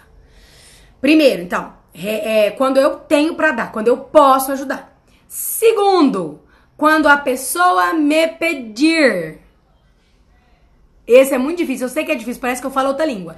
Quando a pessoa me pedir, ah, Jéssica, mas se for esperar minha mãe pedir, ela não pede. Então ela não ganha. Ah, Jéssica, mas tem uma amiga que ela conta o caso lá do marido, coitada. Aí eu ofereço para ajudar ela, porque assim, ela precisa, eu vejo que ela pediu. Não. Ah, mas é, não interessa ela não ter pedido, Zé. Aí você vai e faz sem ela te pedir. Aí daqui a pouco a amizade não tá prestando. Aí daqui a pouco dá errado, daqui a pouco a pessoa é ingrata, a pessoa, enfim, acontece um monte de coisa e você fala: "Nossa, mas eu fui uma amiga tão boa". Cadê o respeito? Entendeu? Então, se a pessoa te pedir, mas é pedir assim, ó, pedir, sabe? Pedido, por favor, sabe? Olha, você pode fazer isso pra mim? Às vezes, se você tiver dúvida, você pode até perguntar de novo. Você tá me pedindo para te ajudar? Sabe? Pra ter certeza? Então. Então é quando você pode, quando a pessoa te pede e quando a pessoa realmente precisa. E aí aqui que mora o grande problema, não é à toa que ficou bem esse dedo. É aqui que é a maior dificuldade. Por quê? Porque a gente acha que a pessoa precisa. Porque a, gente, a pessoa, quando ela pede, ela acha que ela precisa. Então, às vezes, vem um filho e te pede uma coisa e para ele ele tem certeza no coração dele que ele precisa. E você olha e você sabe que ele não precisa. Ou às vezes vem uma amiga sua que vive em festa, em freio, gastando dinheiro. Aí ela fala assim: Ô, oh, Fulana, você não pode me doar isso aqui não? Ou então, ô, oh, Fulana, você não pode pagar, me, me prestar esse dinheiro pra eu pagar uma conta ali? Ô, oh, Fulana, você não. Essa pessoa não precisa. Entende? Então, muitas vezes, o que mais ajuda as pessoas é o não e não o sim. A gente acha que é o sim. Então, eu preciso ter certeza que essa pessoa realmente precisa tá? Que é algo que ela tá precisando mesmo, que ela não tá pedindo de veacagem, de folgada, de, de porque tá acostumada, entendeu? Porque não quer enfrentar dificuldade. Então, no geral, é isso, tá? Jé, minha mãe engravidou de mim assim que casou. Isso gerou muito medo dela, nela. Isso pode estar relacionado à minha dificuldade em engravidar? Possivelmente. possivelmente. Você precisa tomar a sua mamãe. Você precisa deixar esse medo com ela. Você precisa parar de se sentir culpada por isso, porque internamente você sente culpa. Eu não sei, não lembro se você me falou se você vai fazer o reconexão. Espero que sim, pra gente poder resolver isso aí juntas. O reconexão com os pais vai me ajudar a entender qual a postura que devo ter no casamento? Não. Para o relacionamento amoroso é o Passos para Relacionamentos Felizes, que tem oito módulos e vai durar dez semanas a próxima turma. Porque é muita coisa, gente. Muita coisa, muita coisa. Uma das coisas pra gente ter um relacionamento feliz é tomar os pais. Então, lembra daquele 70%? Então, assim, pensa lá seu relacionamento. Se tem uma coisa que você pode fazer, Jéssica, eu só posso fazer uma coisa. Eu, tenho, eu ganhei um gênio da lâmpada, esfreguei aqui uma lâmpada, apareceu um gênio. E eu quero muito resolver meu casamento. O que, que você acha que eu peço para ele resolver para mim que vai melhorar meu casamento? O que, que eu escolho? De todas as posturas, qual que eu escolho? Eu falo para tomar os pais. Por quê? Porque assim você sai do emaranhamento do relacionamento dos seus pais, você começa a concordar com aquilo ali, e aí você fica livre para viver uma relação só sua, né? E além de tudo, você vai inteiro para uma relação, sem expectativa infantil, sem querer que o outro te supra alguma coisa, sem querer honrar sua mãe e seu pai, sem querer que o outro te dê as moedas que na verdade estão com os seus pais. Então, a coisa que tem mais força para resolver os nossos relacionamentos é tomar os nossos pais. É o primeiro passo, é o passo mais importante. Mas não, é, isso não vai ensinar assim, olha, nessa situação você faz assim, entendeu? A postura. Na verdade, acaba com um monte. Pra... O Igor, quando o Igor tomou os pais dele, eu tomei meus pais, nossa relação melhorou. O Igor tomou os pais dele, uh, ó, foi assim: 80% dos nossos problemas estavam ali. Depois ficou dinheiro, a postura dele contou mais, que a gente teve que ajeitar. E a dificuldade dele de ir pra vida. E eu indo, indo pra vida e ele ficando. Esses foram as nossas três principais dificuldades, fora tomar os pais. É, ah, não. E eu, no caso de mãe dele, quatro, né? Eu saí da postura de mãe dele e ele de filho. que mais? Continuando a fazer lives, projetos, enviando percepções, sendo a Jéssica de sempre. Vou continuar aqui, prometo. Tá? Prometo, prometo, prometo. E eu quero muito, muito, muito trazer cada vez mais coisas aqui. E quanto mais os meus projetos forem conseguidos, con concluídos, quanto mais sucesso eu tiver, quanto mais pessoas eu alcançar, é... mais eu vou poder trazer aqui. Né? Então, assim, hoje, por exemplo, eu não posso dispor do meu tempo para fazer um trabalho beneficente para ir numa escola, para fazer uma palestra gratuita em um lugar maior, né? Enfim, não posso fazer isso. Por quê? Porque eu preciso, né? E quanto mais eu tiver, quanto mais sucesso, eu sempre falo isso no direct, eu nunca disse isso aqui. Mas onde eu for, eu vou levar todos vocês. Então, quando eu tiver uma condição muito boa, quando eu tiver muito mais tempo, quando eu tiver muito mais tranquila, eu vou poder fazer muito mais coisas aqui, muito mais coisas aqui, porque aí não vai ser pesado para mim, vai ser aquela história, o que eu tenho para dar, igual. O que eu trago aqui para vocês é o que eu tenho. Na verdade, eu trago até mais, sabe? É, eu, eu, essa semana eu quase não fiquei pertinho do hotel. E isso me, me, me, me deixa, assim, contrariado. Final de semana, vou me dedicar bastante a ele. É, e ao Tomás, claro, né? Mas o Tomás, como a gente conversa mais, é, eu ajudo a fazer tarefa, tem as outras coisas, né? De manhã, é, com almoço, com banho, com conversar, enfim. E aí, o que, e o Tomás estava de férias também, né? Agora, eu faço muito, muito mais aqui do que eu poderia, mas ainda não é nada perto do que eu poderei fazer um dia, sabe? Então, aos poucos, eu vou sempre trazendo mais, prometo, tá bom? Nos seus atendimentos online, você passa para o cliente postura de solução do que foi visto? Sim. Ele sabe exatamente o que fazer, como fazer, eu passo, às vezes, algum exercício se eu sentir. Então, assim, uma vez teve uma coisa tão especial com um galho de árvore. Uns, uma, duas semanas atrás. Uma semana? Acho que uma semana. Quinta-feira passada à noite, eu atendi uma pessoa e aí eu peguei, pedi pra ele colocar um galho no comércio dele, assim. Foi tão especial. Então, às vezes, me vem até percepção bem direta, assim, específica e clara. Mas sempre a pessoa sabe. Olha, então, tá acontecendo isso por isso, e a postura de solução é essa. Você precisa incluir seu irmão, você precisa concordar com sua mãe, você precisa tomar seu pai, você precisa sair disso, você precisa, esse relacionamento não tem força, a pessoa sempre sabe. Claro que a decisão é dela, né? Mas ela sempre passa, sabe? Quero passar os ensinamentos de Bert pro meu filho de 13 anos. Me dá uma luz.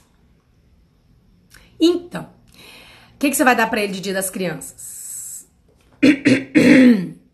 Acho que vai ter uma coisa aí que você vai poder dar para ele de Dia das Crianças, minha. Tá? Aguarda só um pouquinho, gente. Olha, começo de setembro eu conto pra vocês, tá? Até dia 5 de setembro, mais ou menos, eu vou abrir a venda. Olha, é o que eu posso te fazer. E no mais, o principal é dê o exemplo. Então, uma criança que vê a mãe não pegando problema de ninguém, tomando os próprios pais, respeitando a vida, sendo feliz, amorosa, concordando, a criança cresce com isso, né? Nada fala mais alto do que o exemplo. Ajuda na vida sexual não anda muito ativa, só quando o marido vem que rola, queria ter vontade. Então, tem tanta coisa aí que pode ser, né? Essa falta de apetite é, sexual pode ter a ver com tomar os pais, pode ter a ver com você, equilíbrio no relacionamento. Você faz muito por ele? Ou ele faz muito por você? É, você já passou por alguma situação anterior? Você foi abusada? Alguém na sua família foi abusada? É, antes de ter filho, como era isso? Mudou? É, você já perdeu algum bebê? Como tá você? Como tá sua conexão com o seu feminino? Você tá sobrecarregada de fazer muita coisa, não só para ele, mas para família, para tudo, sabe? Você sabe do que você gosta no sexo? É, você procura esse assunto, você se interessa, você lê, você assiste. Então, assim, tem um monte de coisa, não dá para falar algo assim. Mas o que eu, o que eu gosto de, de sempre frisar é: tem alguma razão, né? O sexo é vida. Sexo é, é, a maior prova de que a gente tá ali disponível pra vida. É a nossa conexão com a vida, com o sentido da vida. Porque é a origem da vida, né? O sexo. Todos nós viemos de uma relação sexual.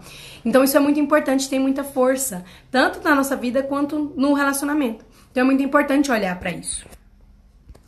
É... Namorei alguns infiéis, julguei e agora meu atual namorado tem disfunção erétil. Olha, eu, eu queria até responder sério. Mas ótimo, esse aí você sabe que não vai te trair. Esse aí você tem certeza. Não, mentira, brincadeiras à parte. É, de onde vem essa disfunção? De sempre? Ou só com você? Se ele assistir um filme, ele se anime e faz sozinho? Né? Eu não entendo muito bem dessas questões de biologia. Quem tem disfunção é sempre ou às vezes funciona? Então precisa olhar para isso, tá? Pode, pode ter uma conexão com a traição ou pode ser uma outra coisa, um outro sintoma seu. É, ou então, às vezes, o desrespeito. Por exemplo, muitas vezes quando a mulher desrespeita o homem, ele atrai. Mas quando às vezes ela desrespeita ele, ele não sente tesão por ela. Ele não a admira. Ele não tem vontade de ficar com ela. Porque ela olha para ele como se ele fosse um ninguém. E aí ele mesmo acredita que ele é um ninguém. E aí ele não tem, né, ereção. Ele diz que nunca teve isso. Que começou agora no nosso relacionamento. Me ajuda, vou te ajudar no reconexão com os pais. Outra coisa, ele me ama muito e eu tenho dificuldade de receber isso dele. Tô muito fodida, socorro, sai fora. Você tá fazendo esse carinha de stand-by. Tá? Eu posso dizer isso porque eu já te atendi duas vezes, já participou de um workshop aqui. É, você tá querendo, você não tá querendo ficar sozinha. E aí você tá com ele, sem estar tá de verdade com ele, e sem gostar tanto dele, e ele gostando tanto de você, e aí você tá causando, inclusive, até uma coisa aí. Claro que isso é dele também, né? Eu sempre falo, preciso sempre deixar claro aqui, que vai falar, ah, a Jéssica fala que a culpa é só da mulher. Mas eu tô falando só com a mulher, então vou falar que a culpa é dela, né? Agora, a culpa do outro, ele que se vire com ela pra lá. Um dia, se ele me perguntar na live, eu respondo. Agora, é, você não tá levando nada disso a sério. Nada, nada. Você não tá disponível para ele, você tá com ele só para não ficar com ninguém. Isso não é bom, isso não tem bom efeito, nem para você, nem para ele. E também não é justo, tá? Que mais? Acabou. Acabaram as perguntas. Deixa eu ver aqui. Nas constelações podemos tomar os nossos pais? Não. Se pudesse tomar os pais na constelação, pra que eu ia fazer um projeto? Não tem jeito. Por que, que não tem jeito? Porque na constelação a gente vê um sintoma. Então pode ser que tenha a ver com a mamãe? Pode. Pode ser que tenha a ver com o papai? Pode. A gente dá um passo, dá dois passos. Tem gente que dá quatro passos, cinco passos para tomar os pais? Tem. Mas é o que aparecer no campo. Eu não posso escolher, ah, não, eu quero fazer uma constelação para minha mãe meu pai fazer. Não é assim. Né? A gente não controla as coisas assim. Sem contar que o projeto dura seis semanas, justamente que eu vou te amaciando, sabe? Vou te preparando, eu vou te desconstruindo. A gente vai enfrentando cada obstáculo, a gente vai resolvendo cada coisa para você chegar lá preparado para hora de tomar os pais. E em 40 minutos do atendimento não dá para fazer isso. Eu tenho uma alergia, mas a tristeza está sempre por perto. O que pode ser? Talvez. Ah, uma alegria. Eu li errado. Eu tenho uma alegria, mas a tristeza sempre está por perto. O que pode ser? É, você sabe se você perdeu algum irmão? Se você perdeu alguém? Se a sua mãe era triste? Se o seu pai era triste? Pode ser que você esteja pegando essa tristeza de alguém. Obrigada por responder. Por nada, gatinha. Jé, minha mãe pegou faculdade. Depois de seguir a carreira, eu não quis mais. Pagou a faculdade, deve ser. Depois de seguir, a, de seguir a carreira, eu não quis mais. Segui outro caminho que hoje me faz muito feliz e realizada. Mas hoje ela joga na minha cara e acha que fizeram lavagem cerebral em mim. Sabe o que eu acho? Eu acho que às vezes a gente não é grato de verdade. Você já falou para sua mãe, nossa mãe, muito obrigada. Eu sei o que te custou pagar a faculdade para mim. Olha, eu mesmo me sinto culpada por saber que eu, eu fiz uma coisa e desperdicei o seu dinheiro. Eu sinto muito, mamãe, sério, sinto muito. Muito obrigada. Isso vale muito isso que você fez para mim. Nossa, me deu muita oportunidade. Eu sei que não importa o que eu for fazer na vida, eu vou ser melhor nisso por causa da faculdade que você me pagou, por causa do que eu aprendi lá. Eu prometo que não vai ser em vão. Eu vou ser muito feliz, eu vou ter muito dinheiro, vai dar tudo muito certo. Eu vou fazer valer a pena o seu esforço. Você já falou isso pra ela? Não. Cadê a live da peia pra você também? Entendeu? O Instagram tá mandando eu calar a boca. 25 segundos para fechar. Acabou. Gente, acabou mesmo. Meu ex-terapeuta me dizia que o excesso é gozo. Se a pessoa pergunta demais, demais, demais, ela estaria mergulhada nos sintomas, provavelmente. Vou ter que arrumar um cartão emprestado pra fazer essa reconexão, não vai ter jeito. Ah, sua linda. Gente, nossa, eu tô fazendo tudo errado. Ai, que bom que você descobriu. Gente, vou fechar aqui, tá? Beijo!